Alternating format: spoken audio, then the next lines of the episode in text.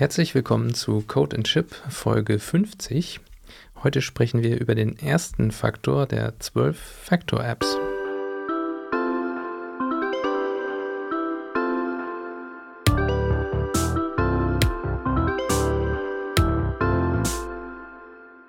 Heute ist Tim wieder mit dabei. Hallo, hallo. Äh, Jonathan, der kann leider nicht, weil er spontan irgendwie nach München fahren musste, hat er uns heute erzählt. Naja, wie das so ist. Ja, ich kann Jonathans Stimme natürlich leider nicht nachmachen. also tun, als wäre ich Jonathan, aber das wird ihm, glaube ich, auch nicht gerecht. Ja, also ich nehme auch deine Stimme, ist okay. ja, Tim, du warst ja bei der letzten Folge nicht dabei und wie ich erfahren habe, hast du dir die auch nicht angehört. Ähm, als Strafe darfst du den jetzt nochmal einen kurzen Überblick über die 12-Factor-App-Methode, wie, wie, nennt man das Ganze? Äh, auf jeden Fall darfst du diesen Überblick noch einmal geben. Die 12-Factor-App-Methodologie? Ja. Weiß ich nicht. Mhm. Das ist das 12-Factor-App-Manifesto, keine Ahnung. Aber jetzt werde ich hier publicly shamed, dass ich die, die Folge nicht gehört habe. Das finde ich natürlich nicht so cool. Aber ich komme dem Wunsch natürlich gerne nach. Und zwar, die 12-Faktor-App ist ein, ja, ein, ein Manifest, welches sich in zwölf Faktoren gliedert. Ähm, den Anspruch hat zu beschreiben, ähm, wie denn moderne Web-Applikationen oder, oder oft wird auch das für Software as a Service-Applikationen ähm, genutzt, wie diese denn zu, zu, zu bauen sind, sage ich jetzt mal ganz, ganz simpel. Ähm, Genau, heute fangen wir damit an mit, der, mit dem ersten Faktor, der Codebase. Danach gibt es noch Dependencies. Dann geht es um Configs, um Backing Services, um Build, Release and Run in eins zusammengefasst. Also diese Phasen eines äh, einer App. Genau, richtig. Mhm. Strictly Separate Build and Run Stages, sagt die tolle Webseite dazu. Ähm, die ähm, Processes, also die, die, die tatsächlichen Prozesse der Anwendung, also technisch, technischer Ebene. Ähm, Port Bindings, was ich immer, für mich immer so ein bisschen der Outlier ist, aber scheint ja. wichtig genug zu sein. ähm, Concurrency, Disposability, DevProd Parity, Logs und Admin Processes. Ja, genau. Wir haben uns letztes Mal auch die Webseite auf Deutsch angeguckt und bisschen darüber gelästert, dass diese Übersetzung sehr lustig ist. Weil ja, das, stimmt. ein sehr steifes Deutsch auch ist, aber ja, naja. Einweggebrauch nicht sehr gut. aber dann auch sowas wie DevProd, Vergleichbarkeit. Ja, ja, ja. Das ist äh, wichtig. Ich weiß, es ist technically correct, the best kind of correct. Ne? Mhm. Ja, ähm, du hast eben noch gesagt, äh, moderne Apps. Da muss man, glaube ich, auch nochmal darauf hinweisen, dass das Ganze auch schon ein bisschen älter ist. Wann wurde das nochmal entwickelt? 2012 oder so? Irgendwie sowas. Das letzte Update ist aber auf jeden Fall auch schon ein paar Jahre her. Das ist immerhin 2017. Genau, ja. Aber ja, natürlich ist, ist Technik und, und, und Methoden, oder nee, nicht Methoden, aber tatsächliche Anwendungen und Frameworks und sowas veraltet für mein Verständnis immer relativ schnell. Mhm. Oder vielleicht nicht veraltet, sondern, sondern verfällt vielleicht.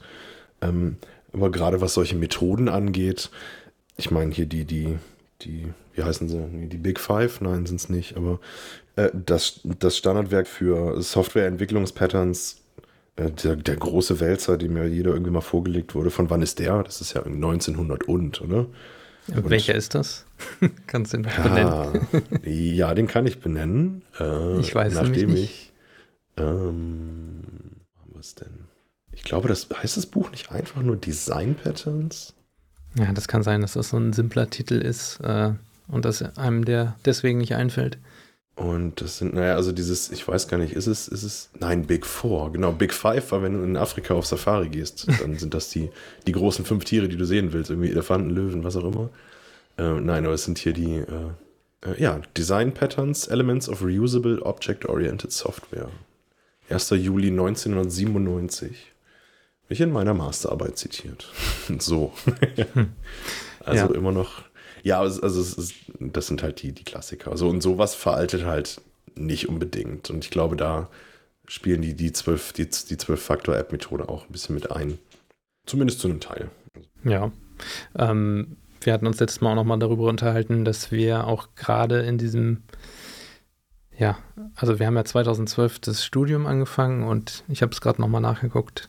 2011 kam halt die 12-Faktor-App-Methodologie äh, raus. Also wir sind quasi damit auch einigermaßen groß geworden, aber das hat sich mittlerweile, wie wir auch schon bei den Ports gesehen haben, so ein bisschen verändert. Und du hast auch noch mal erzählt, es gibt ja auch ein neueres Buch, Beyond the 12 Factors.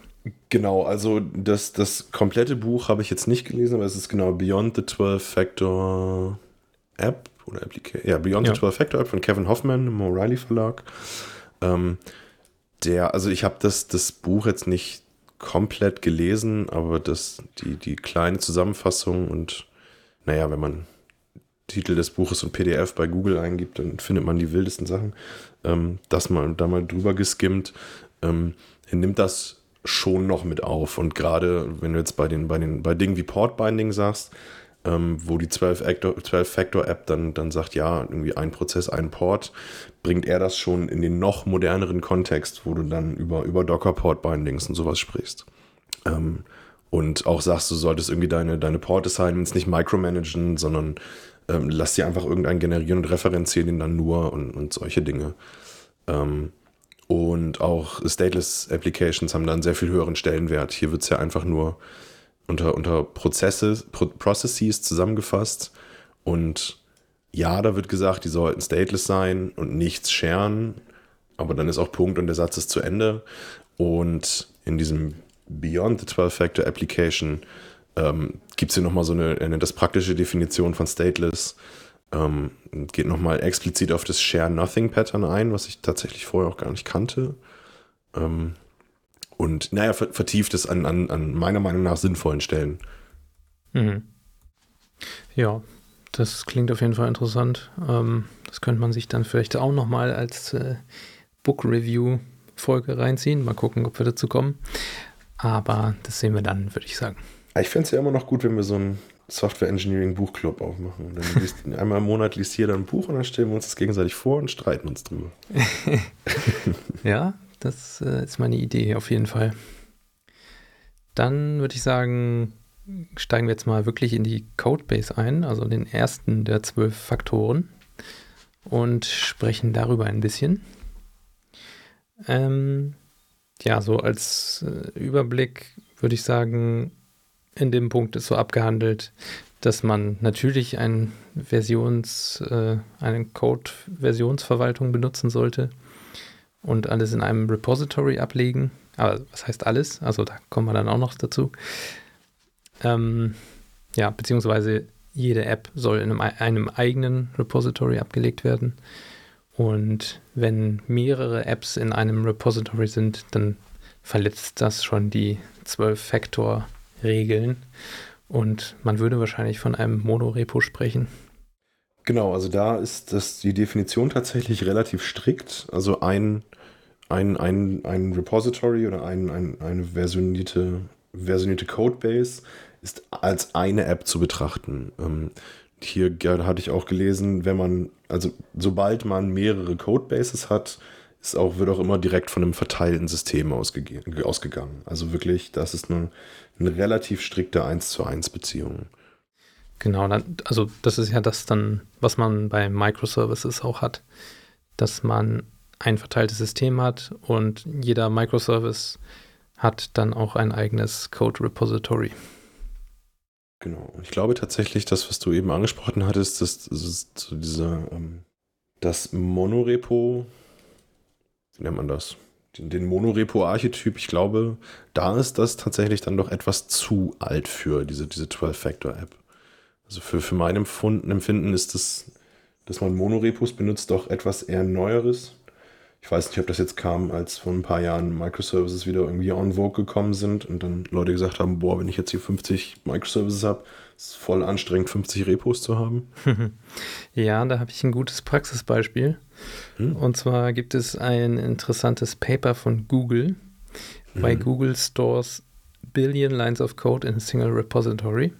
Mm. Die machen das nämlich schon seit 1999. also ein paar Tage länger. Äh, die benutzen allerdings auch kein Git und kein, keine gewöhnliche Versionsverwaltung, was es sonst noch so gibt, ähm, was auch bei den 12-Factor-Apps genannt ist. SVN. Ähm, SVN und Mercurial. Mercurial, genau, Ja. stimmt. Die benutzen Perforce. Ist irgendwie ein proprietäres Ding Okay. und haben da auch schon tausend Tools drumherum gebaut. Also die haben natürlich auch ein eigenes Team und ähm, eigenen, ja, also ein eigenes Team, was sich nur um diese, um dieses Problem der Versionsverwaltung kümmert. Ähm, aber die haben natürlich auch eine ganz andere Skalierung als jetzt hier Klar. die, die normale Firma aus Deutschland oder Europa oder sonst wo, die sich halt auch auf, auf Google Services hostet zum Beispiel. Ne? Äh, das Einzige, was bei Google noch getrennt ist, ist, glaube ich, der Chrome-Browser und Android, weil die halt so ein bisschen äh, auch an Open Source angeschlossen sind. Ach so, die haben alle ihre. Es geht um alle Applikationen. Ich hatte gerade irgendwas von Store verstanden und ich dachte, es Ja. ist eine Applikation, die einfach so riesengroß gewachsen ist. Aber alles, was, was Google so macht, ein paar den Ausnahmen, die du gerade genannt hast, Mhm. ist in einer Codebase? Ja. Billion Lines of Code. Ja. Also, das ist echt ein ganz interessantes Paper. Das kann man sich mal angucken, durchlesen. Ja. Ähm, ja, ich vermute, die haben da einfach alles drin. Ihren Suchalgorithmus, äh, keine Ahnung, Google Docs, äh, Drive, ich weiß nicht, was die sonst noch so haben. Aber ja, Google Mail. ja, genau, Google Mail wird da wahrscheinlich auch drin sein. Und Und, und was ist der, der Konsens von diesem Paper? Ist geil, machen wir weiter so oder machen wir lieber nicht? Also der, der, der ähm, die Conclusion, äh, wie sagt man, die Konklusion? Nee, Die- die, Die, ähm, ja, mir fehlt das Wort aber auch gerade. ja. Naja, auf jeden Fall, die, die abschließende Bemerkung ist, äh, für uns funktioniert das so, weil wir halt unglaublich viel Code haben und unglaublich viele Programmierer. Mhm. Und wir haben hier schon alles drumherum gebaut, dass das funktioniert. Aber, äh, also da steht auch wirklich, dass es nicht für normale Firmen wird es wahrscheinlich nicht gut funktionieren, weil das halt einfach so ein Special-Ding ist, was sie sich da gebaut haben. Ja. Und wie gesagt, also sobald du was mit Open Source zu tun hast, wo du vielleicht auch mal was veröffentlichen willst, da brauchst du meistens Git. Und da haben sie ja selbst für Chrome und Android, ähm, ich glaube, Android ist irgendwie auf 800 Repositories verteilt. äh, ja, und dann haben sie da wieder was drumherum gebaut, damit das alles zusammen funktioniert. Aber ja, wenn du natürlich diese ganze, wenn du dieses Google Repository als Git abbilden wollen würdest, das würde auch überhaupt nicht skalieren. Schreiben sie auch in dem Paper, weil Ja. allein um das zu klonen, würdest du wahrscheinlich mehrere Tage brauchen. und dieses Problem haben sie halt anders gelöst, dass du dir wirklich nur die Sachen auscheckst, die du brauchst und dann kannst du daran arbeiten. Krass. Ja, und das machen die, wie gesagt, schon. Also 99 haben die damit angefangen. Da war Google natürlich auch sehr jung. Und Klar. da war noch nicht abzusehen, dass das mal so abhebt. Aber irgendwie ähm, alle Versuche, das mal aufzulösen, haben sich bisher nicht bewährt. Und zumindest äh, bis 2016, wo dieses Paper veröffentlicht wurde, haben sie es noch so benutzt. Gut, aber wenn das diese Ausmaße angenommen hat, dann ist das Kind wahrscheinlich auch einfach in den Brunnen gefallen. Mhm. Das ist wahrscheinlich so die Strafarbeit der Praktikanten. Wenn die irgendeinen, irgendeinen Quatsch verzapft haben, dann müssen die jetzt das, äh, das, das Google-Repo, nennen sie es wahrscheinlich einfach nur modularisieren. Drehen Ja, dann nach ich- zwei Tagen einfach völlig am Rad. Ich weiß nicht, also die haben da schon auch sehr schlaue Leute äh, schon, ja. eingestellt und die sich darum kümmern. Zum Beispiel Googles Large Factoring Guru Hiram Wright, nachdem auch dieses Hiram's Law benannt ist. Also der hat da auch mit dran Okay. gearbeitet. Also ja, das ist schon, glaube ich, wahrscheinlich auch ein, ein großes, wie sagt man, halt ein großes Produkt, was aus Google herausgekommen ist, diese eigene Codeverwaltung, die aber wahrscheinlich auch keine andere Firma irgendwie benutzen könnte, außer vielleicht Meta oder Apple, aber genau die das haben dann ihre eigenen Repos. Genau, das, das stand auch so ein kleiner Side-Kommentar in der Conclusion, dass es sich für Firmen, die innerhalb äh, große Codebases von äh, privaten Sachen haben, dafür würde sich das nicht lohnen. Also du musst halt eine Codebase haben, die auch wirklich alle angucken dürfen können. Mhm. Ansonsten funktioniert das nicht. Und das hat sich so ein bisschen gelesen wie, ja, für Apple würde es wahrscheinlich nicht funktionieren. Denke ich mal. Ah, ja. Weil ich glaube, Apple hat da viel so, da arbeitet man nur an seinem Kram und man sieht nie, was jetzt, keine Ahnung, das, äh, du arbeitest irgendwie am, am Mac und dann siehst du nie, ja, was, was da. Der, der was für Safari macht, macht nichts an der Mail-App und so weiter. Ja, genau. Ja, kleiner Exkurs äh, ja. zu. Finde ich sehr spannend, muss ich mir auf jeden Fall mal nachher mal durchlesen. Alten Monorepos. Das ist wahrscheinlich das älteste Monorepo, was Stimmt, es gibt. Ist, ist, ist es das Monorepo, das erste Monorepo? Ja, kann gut sein. Wobei Linux, naja, gefährliches Halbwissen. ja. Äh, hast du denn schon mal mit was anderem außer Git wirklich gearbeitet? Nein, tatsächlich noch nie. Also das war der Standard, als ich, als ich angefangen habe. Ähm, unsere, unsere Schwesterfirma hat äh, lange mit, mit SVN noch gearbeitet. Und mittlerweile gab es dann aber von, von den, den Tech-Leads von oben auch die, An, die Anweisung, wir gehen jetzt auf Git. Das hat aber sehr lange gedauert, weil also ich, äh, ich hatte da keinen Bezug zu, ist wie gesagt unsere Schwesterfirma, ich habe da jetzt nicht so die Insights rein. Aber es hörte sich von außen immer an, wenn man mal mit jemandem beim Mittagessen schnackt oder so, dass sich diese Fronten zwischen Git und SVN so verhärtet haben, dass die, die Leute, die SVN, entweder haben sie es richtig hardcore gehasst und haben sofort gesagt, jo, ab geht's Git und los. Ähm, oder die fanden SVN so viel besser als Git, dass sie einfach nicht davon abgerückt sind und auch also auf, die, auf, diesem, auf dieser Meinung gestorben sind quasi. Ähm, mhm. Fand ich ganz interessant. Nee, aber also für mich war es immer nur Git geht auch so weit, dass ich überhaupt gar nicht weiß, wie groß die Unterschiede irgendwie zu Mercurial oder, oder SVN sind. Ja, könnte ich jetzt auch so nicht sagen, weil ich auch bisher nur mit Git gearbeitet habe. Und ja, alles, was man so an Open Source findet, das meiste ist ja irgendwie auf GitLab oder GitHub, wo ja. schon im Namen Git ist, irgendwie gehostet. Und äh, von daher, ja, wüsste ich jetzt auch gar nicht, wie, was jetzt der entsprechende Clone-Befehl bei den anderen äh, Typen wäre. Tja. Müsste man mal ChatGPT dann fragen, wie das geht. genau, richtig. Genau, gut. Aber um den Bogen zur 12-Faktor-App zu kriegen, mhm. also ein, eine Codebase, eine Applikation. Alles andere ist, geht in Richtung verteiltes System. Aber eine Ausnahme wurde, ich sage jetzt damals, 2017, wurde hier schon gemacht. Also es wurde es wurde schon, schon gesehen, dass eine Codebase, eine App und das ist dann mein, meine Gesamtanwendung vielleicht doch nicht mehr so ganz zeitgemäß ist. Ähm, und hier wird auch ganz klar gemacht, dass äh, Duplicate Code über mehrere Codebases hinweg, die eben ein verteiltes System bilden, ist eine Violation der, der 12-Factor-App. Und da wird ganz klar gesagt, ist ja auch der, der, der sinnvollste Weg, wenn man zwei Minuten drüber nachdenkt, alles, was geteilt ist, geht halt in eine Shared Library. Hm. Ja, das macht ja auch irgendwie Sinn, wenn man sich da mal kurz Gedanken drüber macht. Genau. äh, äh, sowas wie, keine Ahnung, Logging. Das will man ja nicht äh, für jedes, für jeden Microservices getrennt lösen, sondern da hat man dann meistens einen Standard, der mit, ja. den man benutzt und dann kann man das halt über alle Services hinweg benutzen. Also einmal den Logger initialisieren und dann, ja, loggt das gleich in dem Format. Im Idealfall, ja. äh, was du in deinem Logging-System irgendwie gut abbilden kannst. Genau, ich glaube, da gibt so es so ein paar Klassiker. Ne? Was mir jetzt auch direkt einfällt, ist irgendwie Authentifizierung.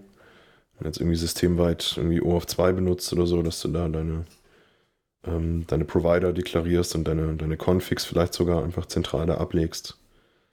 Ähm, vielleicht auch so Common DTOs oder, oder Common Data Models. Mhm. Ja. Das sind ja immer so die, die klassischen Dinge. Ja, das stimmt. Ähm, dann ist da auch noch Deploys erwähnt. Also eine Codebase geht immer auf mehrere Deploys äh, oder ja, Produktionssysteme, Staging-Systeme oder vielleicht auch auf so ein Development-System. Und ähm, das ist, glaube ich, auch nochmal ein wichtiger Punkt, dass das Production Deployment nur immer aus derselben Codebase kommen darf und nicht, äh, ich deploy jetzt hier mal Production aus einem völlig anderen Repository. Ja. Genau, also das, äh, das Deploy quasi als Instanz der App, egal wo es dann liegt. Und das Ziel ist immer, dass der Code im Repository, der dann, ja, ich sage jetzt mal nachverfolgbar ist, ne, ich kann schauen, in welchem Branch bin ich, auf welcher, welcher Commit-ID, ähm, damit ich sagen kann, hier Commit 4711 ist Production. Dann kommt jemand und sagt, hier ist ein Fehler auf Production, dann weiß ich genau, ab da oder später muss ich, oder ab da muss ich gucken, es reproduzieren, dann vielleicht später in eine spätere Version, die aktuellste Version schauen, ob es da auch zu reproduzieren ist. Vielleicht ist es ja schon gefixt. Ähm, genau, aber quasi die, die Kombination aus Code im Repository und Umgebungskonfiguration ist quasi ein reproduzierbares Deploy. Also ich will nicht denselben Code und dieselbe Config und daraus können irgendwie zwei Production Environments fallen. Kann mir zwar nicht so ganz vorstellen, wie man das machen kann, außer irgendwie so durch Mutation Testing oder so. Aber genau, das ist die, die Ansage. Ja, im Groben würde ich sagen, haben wir jetzt da auch schon alles abgearbeitet, was es, was die, die Codebase, der Codebase-Punkt der 12-Factor-App-Methode hergibt. ähm, fällt dir da sonst noch irgendwas zu ein? Ähm, jo, ich hatte einen Artikel gefunden, doch ist ein Artikel von, von, von redhat.com. Ähm, das ist ein, ein Illustrated Guide to 12-Factor-Apps. Okay. Äh, die gehen tatsächlich noch einen Schritt weiter. Also die nehmen das und, und, und erzählen das nach und erzählen quasi zwei Sätze mehr. Ähm, macht aber durchaus Sinn. Ähm, und zwar reden die auch, dass äh, alles, was ich irgendwie an Provisioning-Scripts für, für Infrastruktur oder sowas sollte auch in meinem Repo liegen. Also nicht nur der Source Code sollte versioniert sein, sondern auch alles, was ich brauche, um jetzt, weiß ich nicht, lokal oder, oder dev irgendwo hin zu replizieren, ähm, sollte dort auch ähm, hinterlegt sein. Ja, das macht ja auch irgendwie Sinn. Wobei man da wieder auch den Punkt hat, was macht man mit so was wie Secrets? Ja. Äh, wo packt man die hin? Die kann man natürlich, äh, die sollte man vielleicht besser nicht ins Git einchecken, damit die nicht überall auf allen Developer-Maschinen rumgammeln und eventuell irgendwann auch mal geleakt werden. Da braucht man dann sicherlich noch eine eigene Lösung für, die auch tatsächlich nicht ist es Teil der 12-Factor-App, sich darum zu kümmern. Ich schaue gerade mal drauf, aber es, es, sieht nicht so aus. Ich könnte mir vorstellen, dass in, in Teil 10, DevPort Parity, da vielleicht irgendwie was, aber vielleicht auch nicht. Also, also wenn ich jetzt hier den Illustrated Guide nach Secret durchsuche, finde ich keinen Treffer, was Boah. interessant ist. das ist ja hier eine, eine Lücke. Ich habe eine Lücke entdeckt. Weiß ich ehrlich gesagt nicht. Also ähm, gibt es hier. Hm, nee, also unter, unter DevProd Parity ist quasi im, im Release-Step wird das hier nur abstrahiert als äh, V1 Configuration Settings und V2 Configuration Settings für die beiden Deployment Units. Aber wo es dann gespeichert wird, das steht da nicht. Also ja, da gibt es, ähm, glaube ich, auch diese, ja, gibt es dann halt so Lösungen, dass man irgendwie ja, noch so ein so einen Config-Injector laufen hat, wo man dann in der, in der tatsächlichen Config nur irgendwie einen Pfad angibt zu irgendeiner äh, hm. Secret-Variablen und die wird dann halt zur Laufzeit äh, von diesem Pfad der App bereitgestellt. Äh, wie heißt denn das? Äh, ist das HashiCorp Vault, was das kann? Äh, ja, genau. Ja. Genau, das kann das zum Beispiel. Genau für mich als, als alten Java-Helden ist es dann halt Spring Cloud Config. Ne? Das ist so, ist jetzt nicht auf Secrets getrimmt, sondern eher auf, auf Distributed Configuration, aber ich glaube, es gibt es auch für. Genau, das kann, das kann halt irgendwie so Encryption at Rest und sowas. Ähm, und da ist dann aber so ein bisschen das Henne-Ei-Problem. Irgendwie mit, mit diesem Vault oder dieser, dieser Distributed Config, da muss ich mich ja auch irgendwie anmelden. Da brauche ich ja auch ein, ein Passwort. Ja, das stimmt, ja. Äh, das muss man dann beim Booten irgendwo eintippen. genau, das steht im BIOS. ja. Ja, klar, das sind aber immer so Probleme, die man hat. Ähm, ja. Da muss man dann halt mal das Ops-Team fragen. Äh, wir sind ja hier nur Developer. ja, genau. Ich hatte, ah, ich finde es jetzt leider gerade nicht mehr. Also ein Kollege hatte mir das letzt vorgeschlagen, als mal wieder jemand äh, seine, seine Dev-Properties nicht in der Git-Ignore hatte und die schön eingecheckt hat und dann stand da das Passwort für die Dev-Datenbank und den File-Storage und alles. Und dann äh, hieß es ja, aber es ist ja eigentlich cooler, wenn alle die gleichen haben und wir das nicht irgendwie lokal laufen müssen, äh, laufen haben müssen. Und dann hatte er ähm, irgend so ein, so ein CLI-Tool gefunden. Ich glaube, dass die Intention war, das irgendwie über so ein, so ein ähm, Git Pre-Commit Hook laufen zu lassen, mhm. was dann vor dem Commit die Datei verschlüsselt. Okay. Und das wird dann hat jeder quasi einen Key auf seiner Maschine, um diese Datei beim Pull zu entschlüsseln. Mhm. Fand ich mhm. auch ganz interessant, aber dann ist ja der Key wieder die Schwachstelle. Also wenn ich mhm. den habe, dann. Ja gut, also der, der Vorteil wäre in dem Fall, dass du die tatsächlichen Daten noch ändern kannst ohne den Key zu ändern. Würde ich jetzt ja, mal stimmt. sagen. Also wenn sich da jetzt irgendwas ändert, wenn ihr eure Dev-Datenbank irgendwie ändert, wenn das eine andere Datenbank auf einmal ist, dann äh, kann in der Datei ja was völlig anderes stehen. Vorher war es eine JSON-Config, jetzt ist es eine YAML. Ähm, aber lässt sich immer noch entschlüsseln mit dem Key. Also von daher klingt gar nicht so blöd. Nee, stimmt eigentlich. Und ja, und es liegt halt auch verschlüsselt im Repo. Das heißt, wenn jetzt jemand an, an unser Bitbucket oder so rankommt und das da irgendwas geleakt wird und nicht die Maschine des Entwicklers irgendwie gehackt wird oder was weiß ich was, dann sieht er ja auch nur die verschlüsselte Datei und kann damit unter Umständen nichts anfangen. Ja, okay. Muss man vielleicht nochmal tiefer reinschauen. Secrets Operations äh, von Mozilla. Gibt es da anscheinend irgendwas? Encrypted Files, Netz of Port, YAML, JSON, Env. Mhm. Ah, Git Crypt meinte ich. Okay. Git Crypt. Ja, mit so Pre-Commits, da kann man, glaube ich, viel machen. Ja. Transparent File Encryption in Git. Okay. Hört sich interessant an. Packe ich auch mal in die Show Notes. Vielleicht machen wir da einmal eine Folge drüber. ja, ja, wie zu allem, was wir sagen. ja, das ist doch gut. Wir fragen ja. uns immer so oft, wo wir Folgen machen, aber die meisten Ideen kommen, wenn man eine Folge macht. Das ja. ist auch so ein Henne-Ei-Problem.